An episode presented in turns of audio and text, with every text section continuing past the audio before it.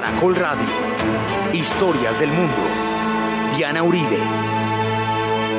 Buenas, les invitamos a los oyentes de Caracol que quieran ponerse en contacto con los programas llamar al 245-9706, 245-9706, escribir al email de auribe arroba hotmail.com o consultar la página web www.dianarayauribe.com. Hoy vamos a ver la literatura, hoy vamos a ver la literatura japonesa contemporánea.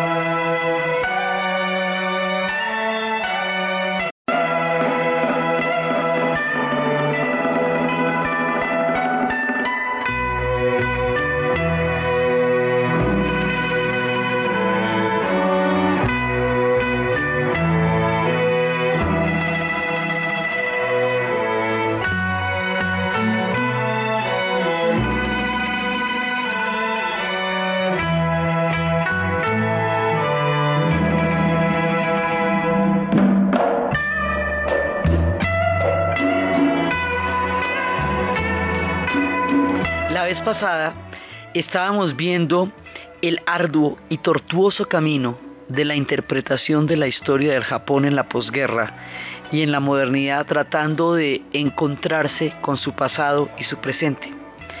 Hoy vamos a ver la literatura, pero vamos a ver los contemporáneos. Después vamos a ahondar en las raíces, en el tiempo del haiku y en el tiempo de los antiguos poemas. Resulta que, por un lado, la literatura contemporánea es el resultado de toda una larga cocción, como toda la cultura japonesa. La literatura del Japón se fue elaborando durante siglos tan minuciosa, tan sigilosa, tan parsimoniosamente como todo el resto de su cultura, como va atravesando diferentes etapas que luego vamos a ver un poco más eh, en detalle y cómo va a llegar también a una época en que en nuestro tiempo de relato Japón está enfrentando ya la modernidad y queda en este, digamos, en este cajón entre la modernidad y la tradición y los poetas contemporáneos tienen una cantidad de fuentes a las cuales remitirse y un mundo totalmente cambiante frente al cual pronunciarse en su literatura. Entonces, estos tres escritores, hoy vamos a ver específicamente la obra de Kawabata, vamos a hablar un poco, digamos, no es que uno pueda ver la obra de esta gente porque esta gente es realmente profunda y compleja, y, sino a contar historias de ellos. Vamos a hablar de Kawabata, vamos a hablar de Kensaburo y vamos a hablar de Yuki Mishima, fundamentalmente para mostrar esa contradicción, esa manera tan particular como Japón va a tratar de procesar el fenómeno de la modernidad. Unos desde la tradición, otros desde el dolor y otros desde el regreso. Entonces, Japón se demora un montón de años en dejar atrás los tiempos de la guerra, pero ya hay un momento en que empiezan a quedar atrás. Y la literatura también se va a modernizar. Entonces, ellos empiezan a ver cómo se van a relacionar con su mundo interior. El primer premio Nobel de literatura que tienen los japoneses, porque su literatura es grande. Lo que pasa es que el lenguaje japonés es sumamente de difícil acceso porque los kanjis tienen muchos significados a la vez. En la literatura se utilizan todos los significados. Las múltiples acepciones que puede tener un kanji pueden en ocasiones encontrarse todas juntas en un poema o en un verso lo que hace que para los lectores occidentales, donde las cosas no pueden tener tantos significados a la vez, exista una, una distancia de entendimiento. Entonces existe primero esa base. Viene la literatura del chino y después va a desarrollar, como todo lo japonés, ellos son capaces no solo de imitar, sino crear a partir de un patrón un producto completamente nuevo. Con la literatura pasa lo mismo. Ellos toman primero el alfabeto de los chinos y, y después empiezan a desarrollar su propio alfabeto que hemos visto que le han desarrollado las mujeres y después del alfabeto empiezan a desarrollar también su propia literatura ellos tienen una, una primera novela que es fundamental, que es un código importantísimo, que es la historia de Genji. Alguna vez habíamos hablado de eso, pero eso es muy importante porque es muy temprana en la vida de ellos. Esa la va a escribir una mujer y uno cuando la escucha a ella se da cuenta que en, en su diario la siente una mujer muy contemporánea. Estamos hablando de una novela escrita, esta mujer vivió entre el año 975 y 1025.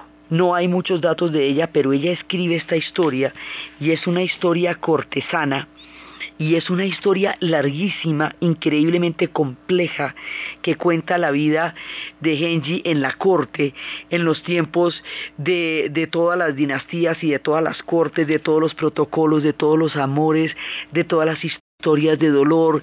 Es una, digamos, es una epopeya de la vida cortesana la que ella va a contar. Y es una mujer muy particular porque dice, digamos, en su diario hay escritos como estos que son increíblemente contemporáneos. Yo soy muy vana, reservada, intratable y quiero siempre mantener a la gente a cierta distancia que soy metida hasta el cuello en el estudio de las antiguas historias, que soy afectada y vivo todo el tiempo en mi propio mundo poético y apenas me doy cuenta de la existencia de los demás, como no sea de vez en cuando para hacer comentarios malévolos y despectivos. Tal es la opinión que tienen de mí la mayoría de los que no me conocen y por tanto están dispuestos a detestarme.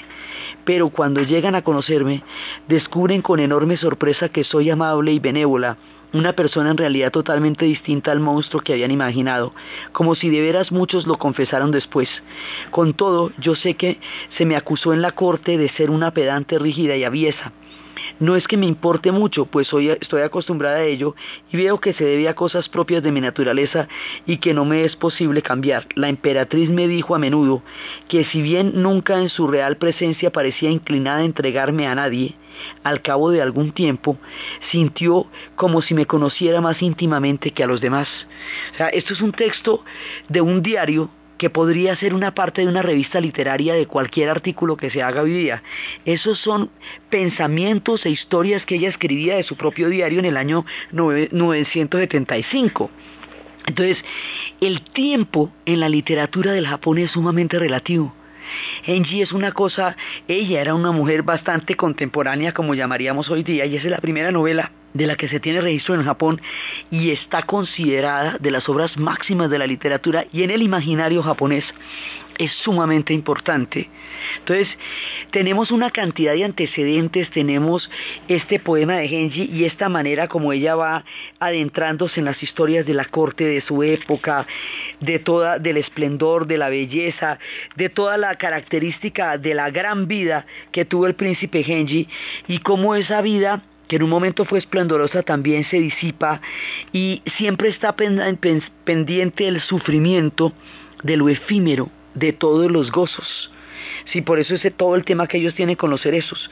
Entonces, cada ratico él está viendo eso, de pronto va yendo a caballo por el campo y se tropieza con un viejo palacio que, ahora, que está totalmente cubierto de maleza y el espectáculo le produce una conciencia de lo efímera que es la magnificencia de una mansión era construida en el lujo y que ahora estaba llevada, totalmente llevada por la maleza. También de pronto se encuentra con el rostro de un antiguo amante y él, por los ojos de ella, ve cómo ella era. Todas las demás personas ven en ella una mujer envejecida. Solo él puede ver a la mujer que él amó y toda la juventud de ella en sus ojos. Los demás no lo ven.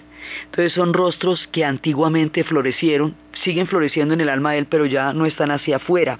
Entonces, estas historias son toda la travesía de él en el mundo cortesano y el paso de un esplendor a una decadencia y de una decadencia a otra mostrando de todas maneras lo efímero y lo fútil de todas aquellas cosas que constituyeron su vida y que en un momento dado fueron tan importantes.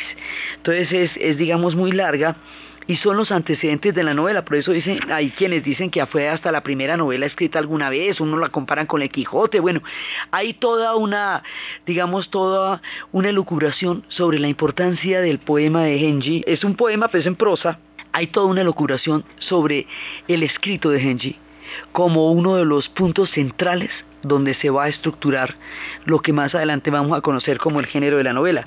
Entonces, inclusive hay quienes lo comparan más con Marcel Proust, con la búsqueda del tiempo perdido, por toda la, cadencia con la que se va dando, toda esa historia aparentemente cotidiana, pero llena de profundidades, llena de acepciones, llena de evocaciones.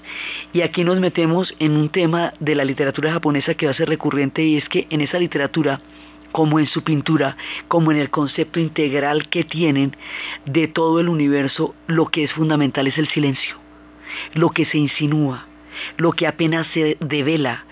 No hay nada obvio en la manera como los japoneses describen el mundo, porque en la insinuación, en lo inacabado, en lo sugerido, está por un, por un lado el concepto profundo del zen y por el otro lado el concepto profundamente japonés de dejar las cosas inacabadas para que sea el lector el que termine completando la obra. ¿Se acuerda que hemos visto en la pintura que ellos dejan vacíos para que los kamis los habiten?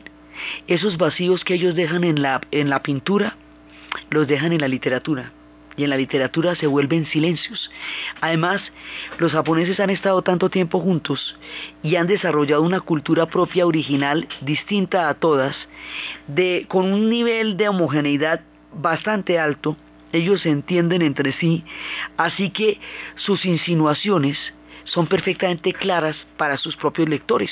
O sea, la gente que lee, los japoneses cuando se leen entre sí, saben de qué viene la insinuación del otro y completan con el silencio de su alma el espacio que ellos intentan dejar.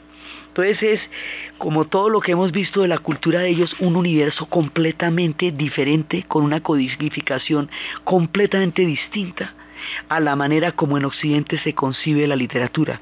Las emociones más intensas, los dramas más terribles, se sugieren apenas y se esbozan Toda la tragedia en un instante puede estar reducida a una sola frase o a una sola palabra. Incluso después cuando ya veamos el haiku como en una imagen, se plasma en las palabras una imagen para retener en, en una eternidad del instante que al mismo tiempo es efímero. Entonces ellos tienen todo ese trasegar y tienen una historia larguísima desde los libros de almohada, tienen una historia profunda y cuando llegamos al Japón contemporáneo, después de una tradición enorme, nos encontramos con el genio de Kawabata. Entonces, Yusinari Kawabata, que como decíamos es el primer premio Nobel que ellos van a tener, este personaje nace en 1899 y va a morir en el 72, se suicida en el 72. Él va a nacer en Osaka y tiene una infancia absolutamente solitaria por la muerte de la gente que él amó, de sus gentes queridos, lo que le va a dar una profunda soledad. Él va a quedar huérfano a los tres años, va a ser un tipo insomne toda la vida. Va a ser cineasta, va a ser un lector de las vanguardias europeas, porque es que aquí con ellos ya empezamos a ver todo lo que son las asimilaciones de las influencias y la búsqueda de sus tradiciones. De aquí en adelante y en todos los procesos de modernización que el Japón vaya a tener, vamos a encontrar esa tensión entre la asimilación profunda de sus tradiciones y de una cultura tan ancestral y tan delicadamente procesada como la de ellos, tan refinada, y a la vez las influencias de Occidente. Las dos cosas van pasando a la vez. Entonces, este personaje va a, a desarrollar una serie de relatos llenos de imágenes líricas, llenos de sugerencias, ecos, ecos de escrituras budistas. Cada uno de los grandes escritores japoneses lleva toda la tradición en sí y está escribiendo desde una era moderna. Entonces, él tiene la soledad, tiene la angustia y tiene la búsqueda de la belleza.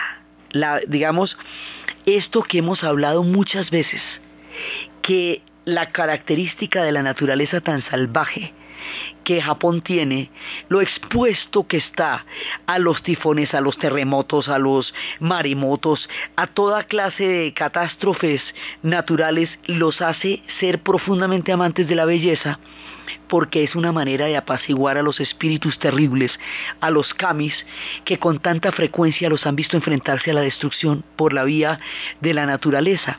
Entonces, habíamos visto cómo desde el nacimiento mismo del, pueblo japonés hay un arraigadísimo culto de la belleza. Kababata, bucea en el culto de la belleza de una manera impresionante y lo logra hacer con toda la gracia y la maravilla con que ellos son capaces. Él dice que su intento en la literatura era una búsqueda de armonizar al hombre con la naturaleza y con el vacío. Y su obra está permanentemente en contacto con la belleza, pero es una belleza triste, una belleza sutil, como conciben ellos lo profundo de lo hermoso, en lo efímero de la vida y en la angustia que la precede también.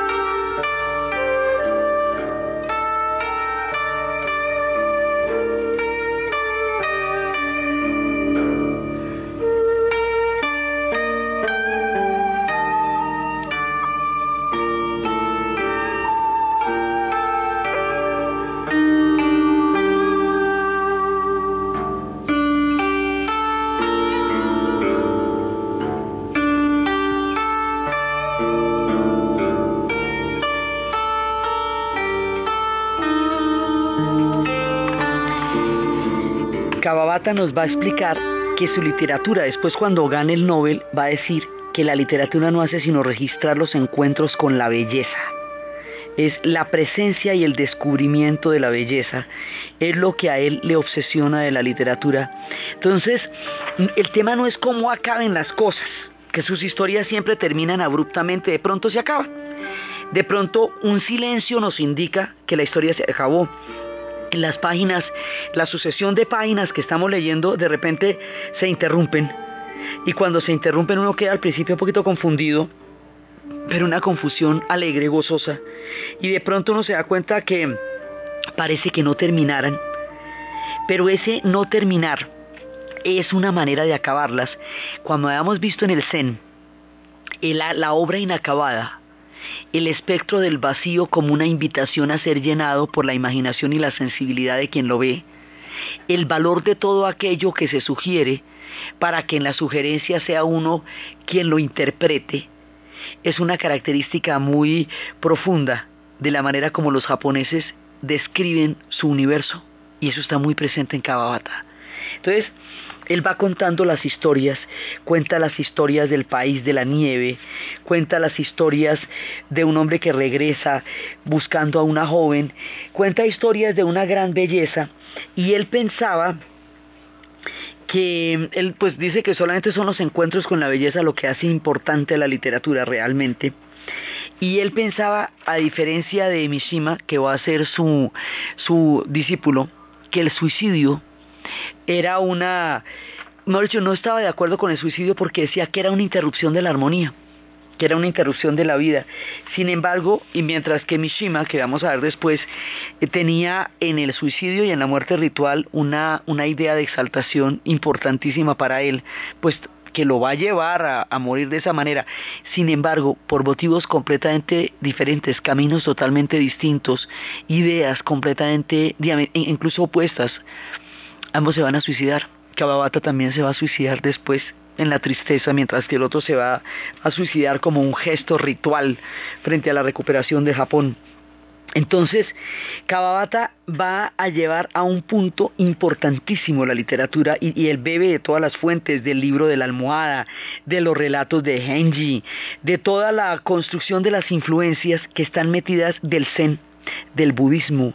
Entonces, de la imposibilidad de, digamos, casi que traducirlo es muy difícil. La traducción de lo bello y de lo triste es muy difícil por la manera como ellos piensan en ideogramas, inclusive toda la, la transmisión que ellos hacen de un alfabeto a otro, ¿no? Ellos vienen del alfabeto chino, que es monosilábico, y con esa influencia van a construir un alfabeto polisilábico totalmente distinto, pero que viene de ese.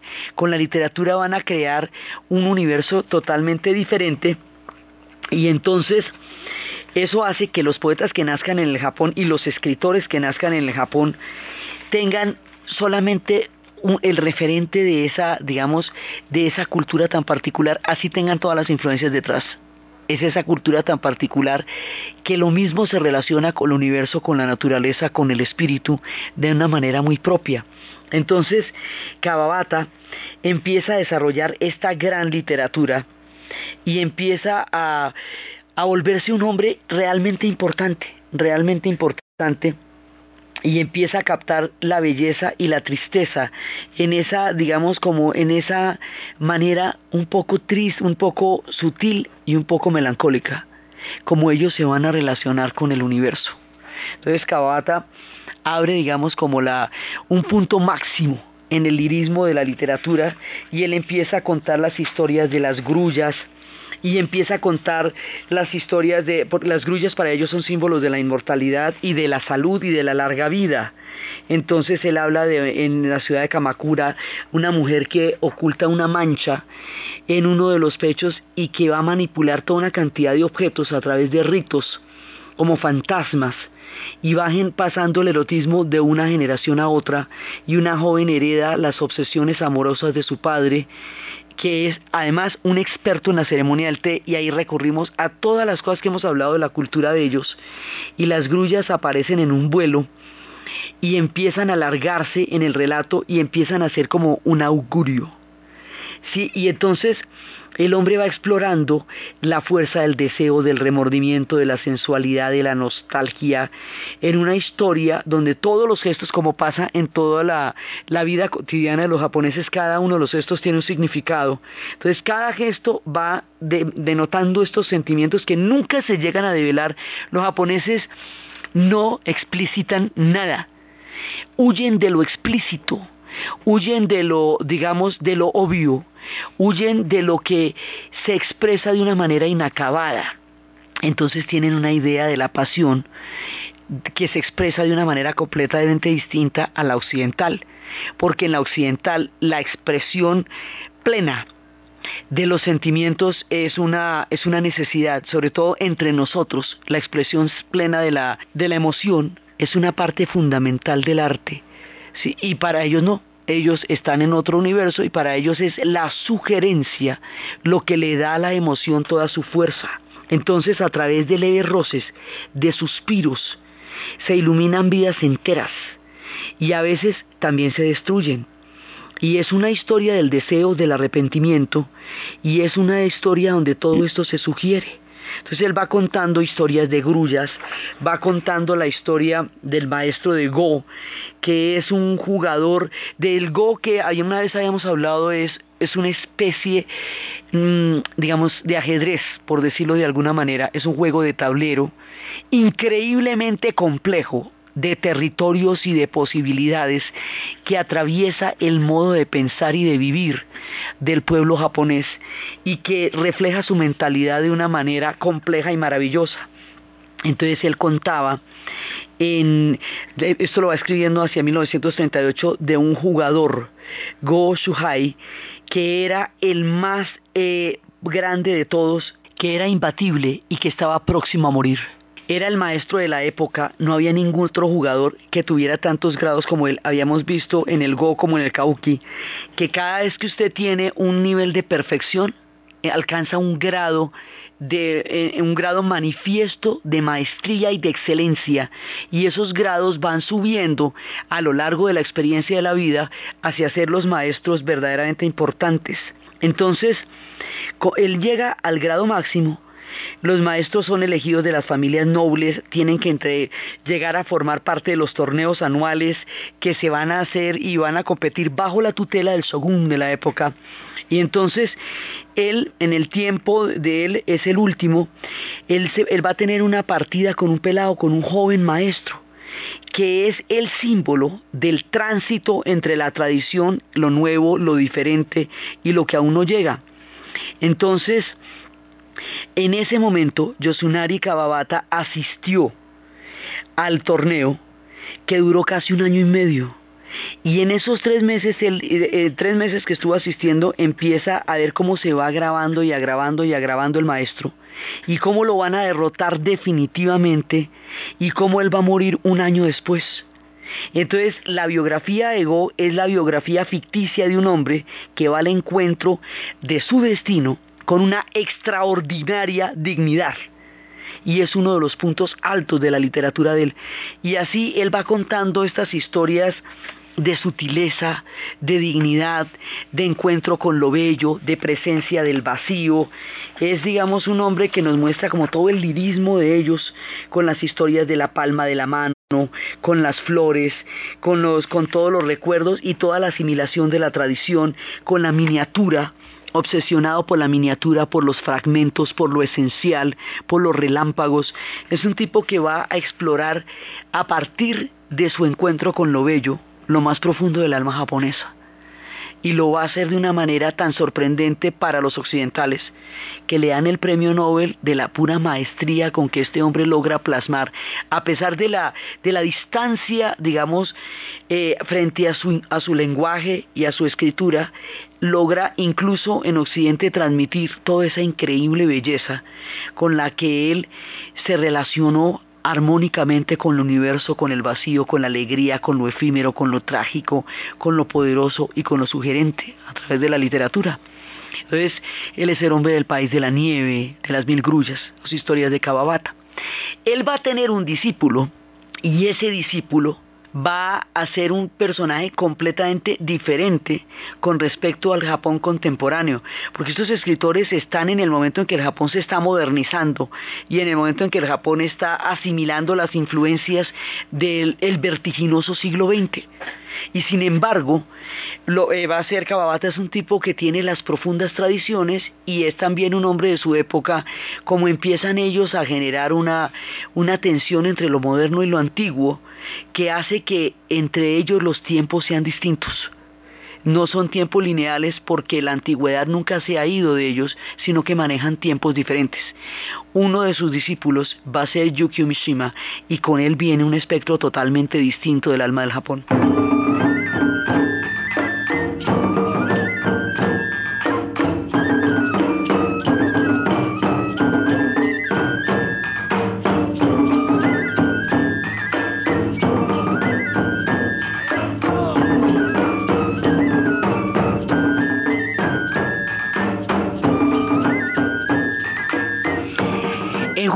De 1970, un medium le vaticina a Mishima que va a tener una, a Yukio Mishima, el gran escritor, que va a tener una larga vida. Eh, que va, él va a ir donde un astrólogo, el astrólogo le dice que sí, que va a tener una larga vida, que será el ganador del próximo premio Nobel, que pues él es el discípulo de Kawabata y que inclusive sería el posible presidente del Japón.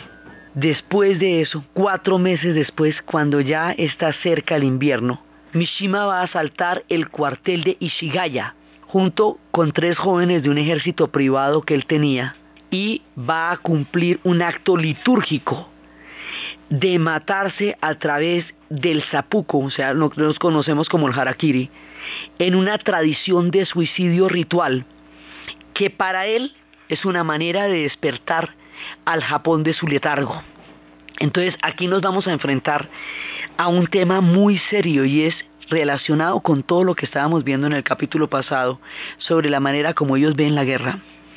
Los japoneses decidieron, después de tanto dolor, después de tanto sufrimiento, después de tanta penuria, de tanta escasez, de tanta hambre, de tantos recuerdos duros, ¡ay! Tomársela suave, modernizarse, ¿sí? Eh, asimilar todas las influencias que llegan de los Estados Unidos, de la cultura occidental, deciden volverse consumistas también, mucho tiempo de privaciones.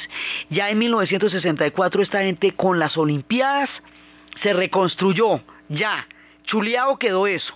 Con las Olimpiadas de Tokio, eso ya quedó claro que esta gente había salido de las cenizas y había hecho un verdadero milagro y ya estaban adelante. Y ya para 1970 ellos querían adueñarse, apropiarse de nuevo de las influencias del mundo moderno.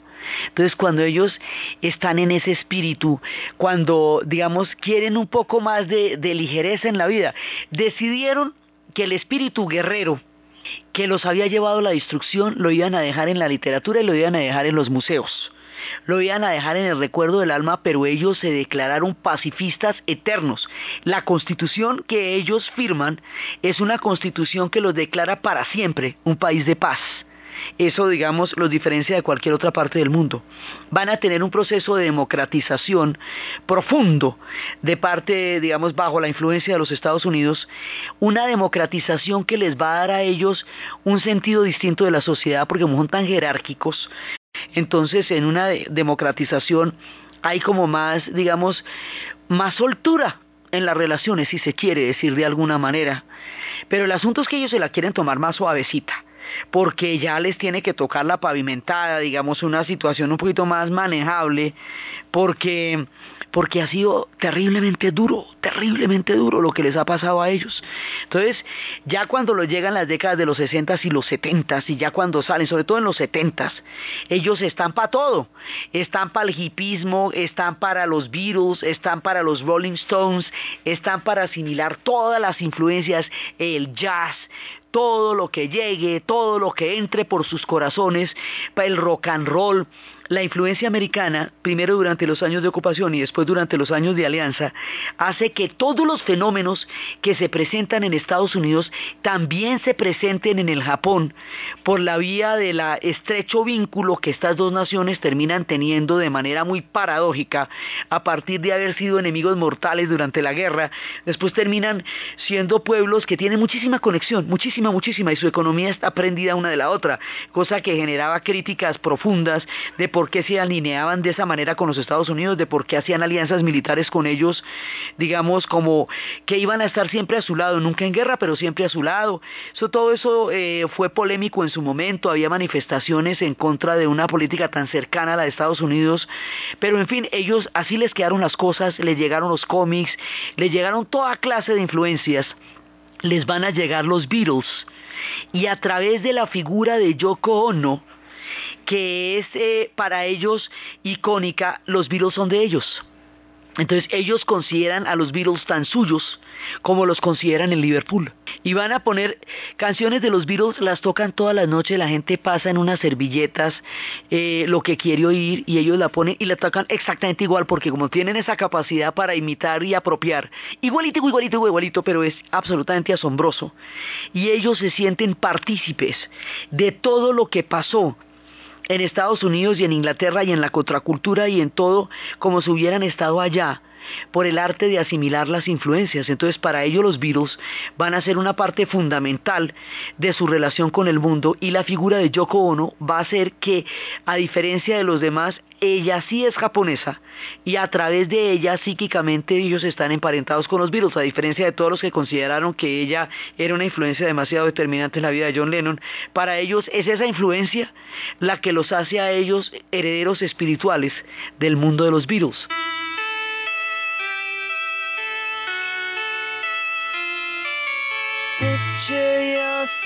In a boat on a river with tangerine trees and marmalade skies. Somebody calls you, you answer quite slowly, a girl with kaleidoscope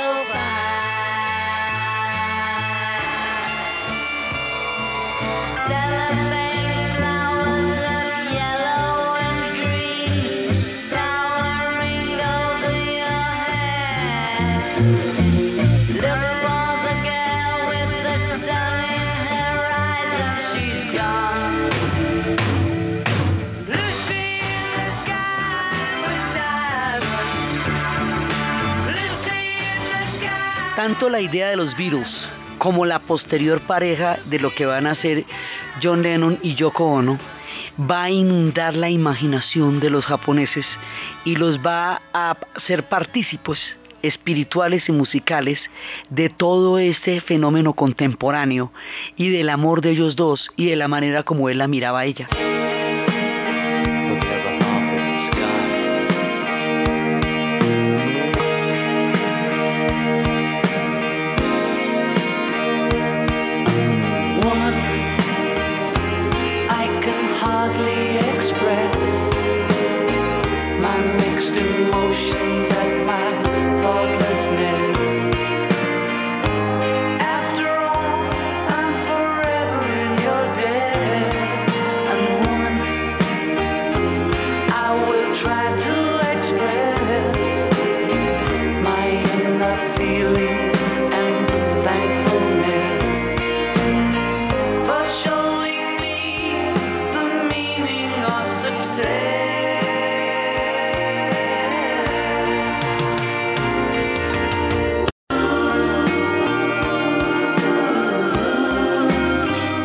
Esas expresiones tan poéticas y tan hermosas de amor que John Lennon le daba a Yoko Ono, al pueblo japonés le hace sentir como si fuera con ellos la cosa.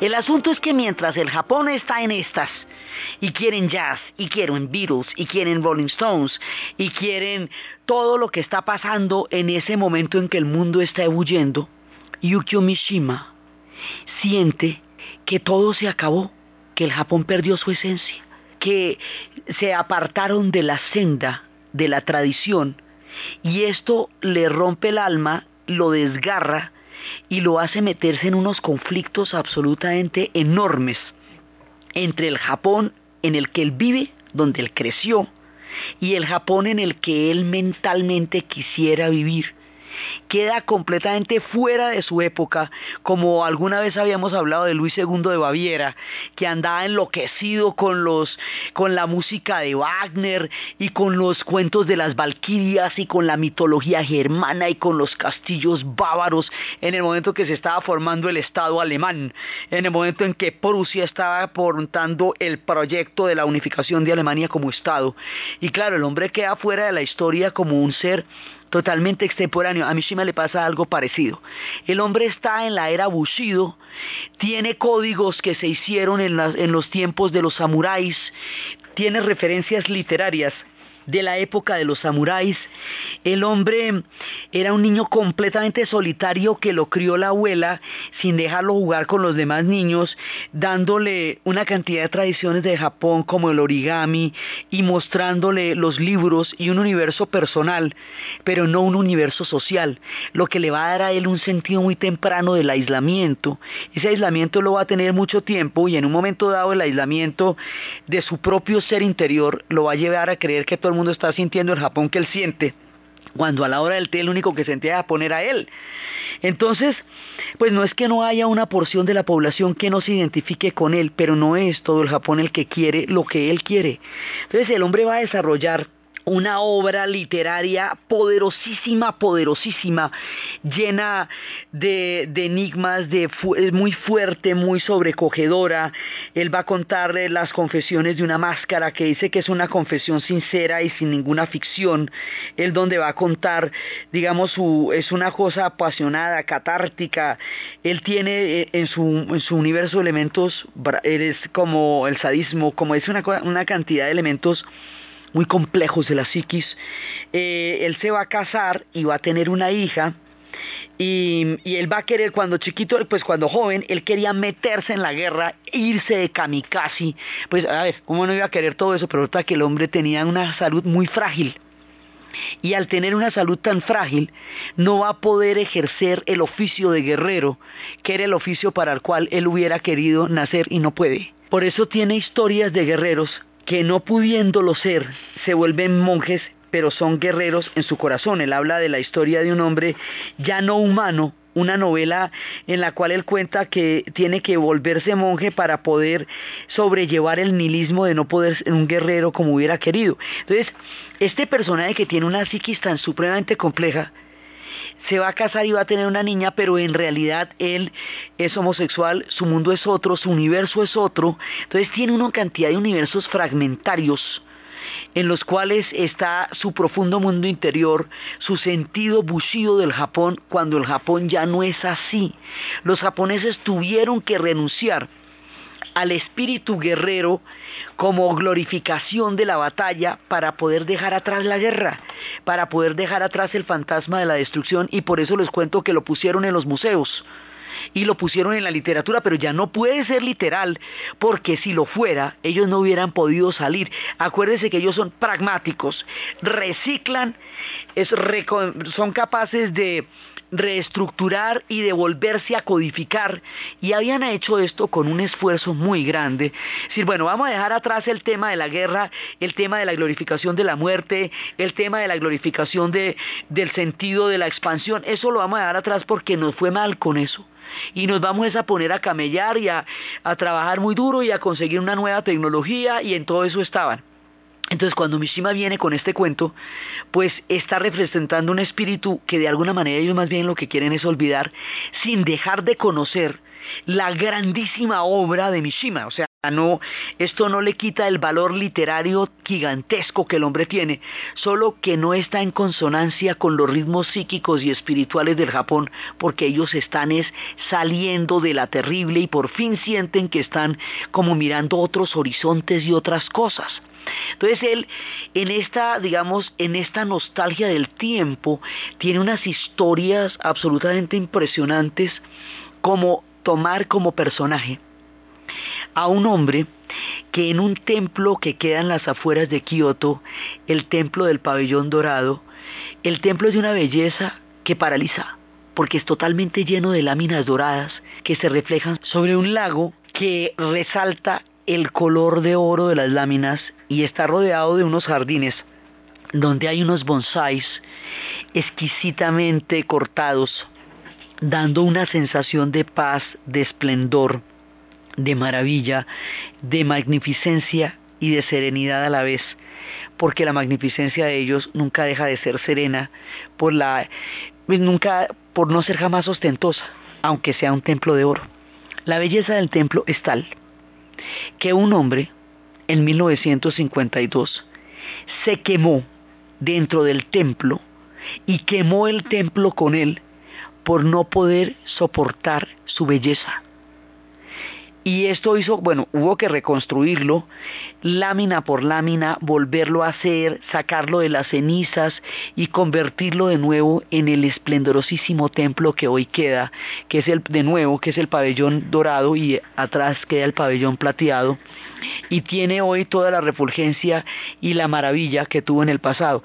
Pero ese episodio de haber quemado ese templo, por no soportar la belleza, por parecerle que era demasiado y hería sus ojos y tenía que consumirse en ella más que destruirla, que es una mezcla de, sentimientos tan contradictoria que es casi inasible para entenderla uno, es lo que a Mishima le habita el alma. Y por eso ese personaje va a ser la inspiración de la novela que lleva el nombre El pabellón dorado. Entonces, pero eso es como para contarles el personaje tan, tan fuerte, ¿no? Va a llegar a crear un ejército privado de, de samuráis. O sea, él retoma una época extinta y la hace real y habita en ella psíquicamente. Entonces, a él ganarse el premio Nobel y todas cuando le parecía importante, Occidente le parecía pura decadencia y va escribiendo unas historias de unos amores y de unas cosas como el marinero que cayó de la gracia del mar, que es una ese contraste entre un romance absolutamente maravilloso con un erotismo pleno y totalmente bello entre una mujer que vivía en un pueblo con su hijo y un marino que llega y ella vivía obsesionada por los barcos y por los marineros y por la mar. Y llega el marino y se queda con ella. Y cuando se queda demasiado tiempo el hijo y sus amigos consideran que este hombre cayó en desgracia con el mar porque lo abandonó por una mujer y deciden matarlo. Entonces, o sea, son, son cosas supremamente fuertes, le sacan el corazón, es, es una cosa terrible frente a todo lo pletórico del amor que este hombre tiene con esta mujer, que vivía totalmente enamorada y fascinada con los barcos que llegaban a lo lejos. Entonces, sus historias son llenas de, esta, de ese elemento punzante, terrible, que él tiene en el alma y se va haciendo cada vez más grande, cada vez más grande, su literatura es cada vez más poderosa, más evocadora, más capaz de unas fuerzas tormentosas, sin perder el toque japonés, ¿no? O sea, esto no, esto no deja de ser insinuado, esto no deja de ser sutil, porque en ellos todo lo es, pero se mueven unas pasiones y unos volcanes interiores en Mishima y el hombre se va sintiendo cada vez más amenazado por la modernización del Japón. La democracia le parece una degeneración del espíritu japonés, el abandono del carácter sagrado del emperador para convertirlo en una figura política y simbólica le parece una blasfemia, un exabrupto. La idea de abandonar la senda del Teno le parece que es haber desdibujado el carácter esencial del Japón. Y los japoneses que estaban locos por dejar el tema del teno atrás porque el tema del teno se les puso pesadísimo. Entonces los japoneses están en una vía y el hombre está en otra. Y el hombre quiere una cosa y los japoneses otra. No, hay quienes eh, eh, lo evocan y hay quienes lo consideran y hay quienes se identifican con sus sentimientos.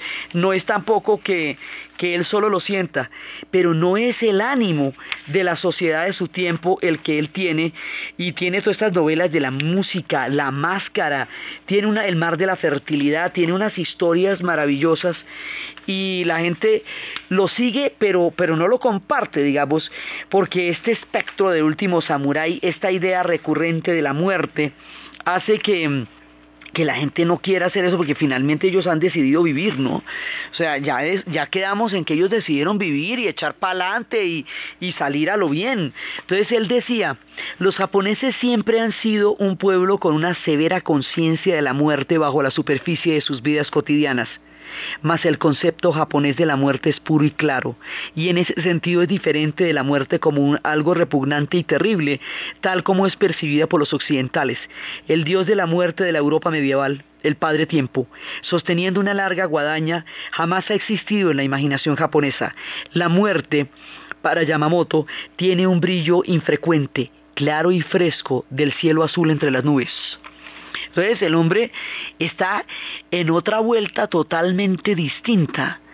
Y él, los japoneses están tratando de dejar atrás la muerte, están tratando de que ya no los persigan más fantasmas.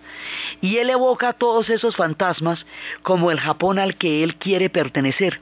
Esta contradicción va inundando su vida hasta que él decide hacer un acto de sacrificio ritual para conjurar a un Japón que él considera adormecido.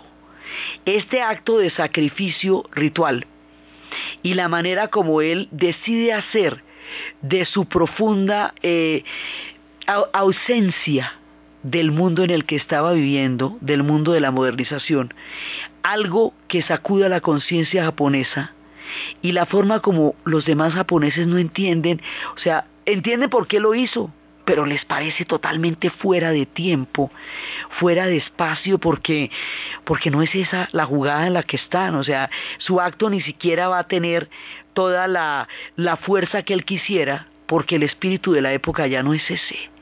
Este acto de este hombre, su proclama, y la manera como otros escritores contemporáneos van a transitar este conflicto entre lo moderno y lo tradicional, entre el Japón vertiginoso y el Japón ancestral, tan presente en su alma y tan fuertemente influenciado por la modernización, es lo que vamos a ver en el siguiente programa.